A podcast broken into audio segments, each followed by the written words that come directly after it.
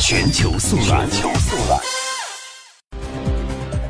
今天上午的十点钟，韩国总统文在寅在青瓦台主持召开就任之后的首次国务会议。被提交到国务会议的各项提案包括：时隔十一年重新恢复政党赞助会为主要内容的政治资金法的部分修正法律公布案，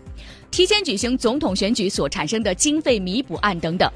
另外呢，文在寅将会在美国。呃，将会在明天正式的出访美国，同美国总统特朗普举行首脑会谈。预计文在寅将会在国务会议中嘱咐各部门，在其访美期间确保国政运营不会受到任何的影响。